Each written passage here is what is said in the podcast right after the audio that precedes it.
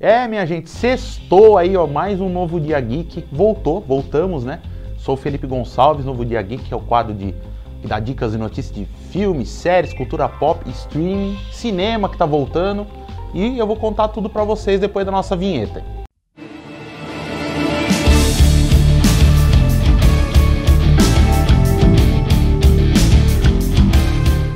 Pois é, pessoal, seis meses já que o Novo Dia Geek está no ar e olha só, vou falar para vocês de uma estreia do cinema, Um Lugar Silencioso 2.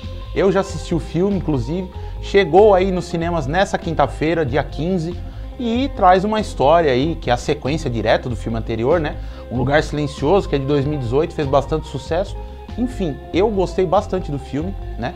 Tem até um texto, inclusive, tá lá no Novo Dia Ponto Digital, discorri ali as minhas impressões sobre o filme, sem revelar nada, você pode ler tranquilo lá e está disponível para vocês darem um pulo, sair um pouco de casa, com máscara, distanciamento social, seguindo todos os protocolos sanitários, vocês podem voltar para os cinemas assistir esse filme. E para você que não vai sair de casa, ainda tem diversão dentro de casa, muita aliás, né, porque o streaming não para. A Netflix lançou Rua do Medo 1666, que é a terceira parte de três, fecha uma trilogia nas duas semanas anteriores, ela lançou dois filmes de terror dessa mesma história, né? Rua do Medo, 1994 e 1978. Agora ela volta mais ainda no tempo, volta ali para os anos 1600 e novamente faz aquela mistura de terror, tudo mais, uma pegada mais adolescente. Não sei se vocês que gostam de terror curtem muito essa pegada aí. A ideia da Netflix era juntar os públicos mesmo, pegar a galerinha adolescente que gosta desses atores aí que faz Stranger Things, essas séries, e pegar uma galera que é fã de terror. Deixa aí nos comentários, quero saber se você tá afim de assistir esse filme. E olha aí, pessoal, agora a gente precisa incluir mais um, mais um companheiro, mais um parceiro na lista aí, que é o HBO Max, né? O HBO Max que tinha lançado aí alguns dias atrás Invocação do Mal 3, mas Marcelinho ficou bravo, né? Porque foi assistir esses dias no cinema, o negócio já tá, Não, já tá em casa para assistir.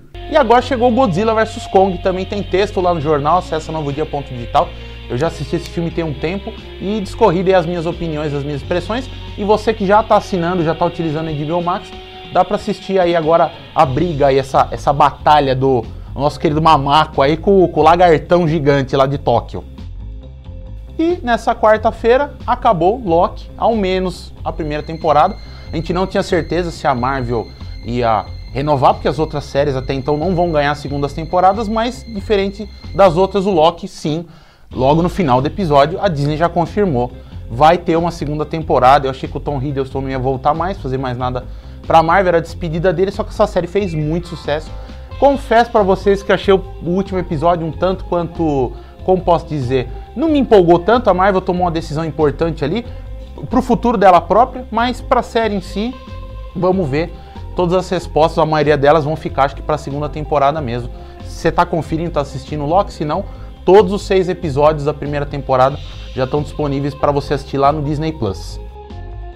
É isso, pessoal. Mais uma vez agradeço o carinho, agradeço a audiência, agradeço os compartilhamentos, agradeço a ajuda de todos. Estou mais uma vez vestindo aqui a minha camiseta bonitona da Piticas do Jundiaí Shopping, que é parceira aqui do programa. Dentro em breve teremos também outros parceiros aí e dentro em breve teremos novidades também. Não vou dar nenhum spoiler, não vou contar nada do que tá vindo não, mas tem novidade chegando aí no novo Dia Geek.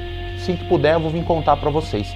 Segue nas redes sociais o Novo Dia Notícias. Eu sou Felipe Gonçalves. Obrigado, bom final de semana. Até mais.